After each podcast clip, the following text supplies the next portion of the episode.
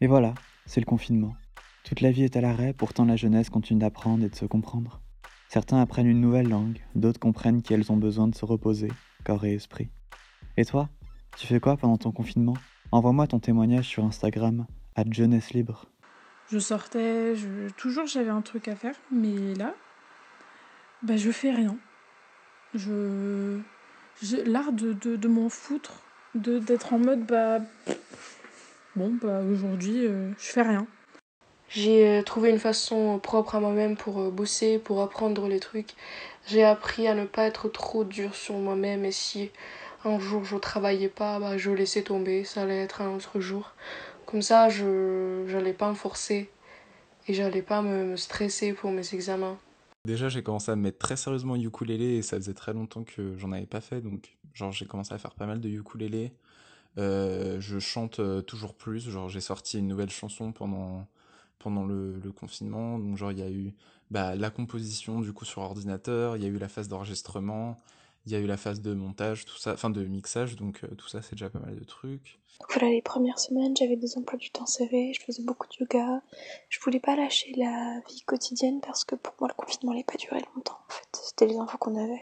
Au final, ça fait vraiment depuis longtemps que j'avais envie d'essayer de faire de la couture. Même un soir, euh, je suis allée sur AliExpress et, j'ai acheté euh, genre euh, 4 mètres de rouleau de tissu alors que je sais pas coudre.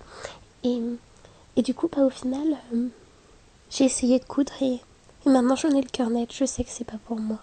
J'ai pris mes premières photos d'orage, comme tu as pu le voir peut-être dans mes stories récemment, il y a quelques jours, et ça m'a fait super plaisir parce que c'était la première fois que j'essayais, et réussir un truc pour la première fois, c'est quand même super gratifiant. Donc euh, voilà, je suis contente.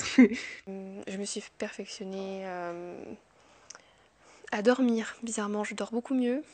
Je travaille le poids, je fabrique des mobiles, euh, des petits accessoires décoratifs, totalement inutiles, pas forcément beaux d'ailleurs, mais c'est peut-être ça qui me plaît là-dedans. Disons que je fais plus attention à moi, je me suis recentrée avec moi-même, j'ai plus l'impression que je, je- je vis pour moi en fait, et que je décide de prendre des décisions pour moi et pas en fonction foncièrement d'autres personnes, et ça me fait du bien en fait de me recentrer dans ma vie. je me suis remise en question tous les jours. Tous les jours, tous les jours, tous les jours, tous les jours, je me suis remise en question. Tous les jours, genre vraiment tous les jours.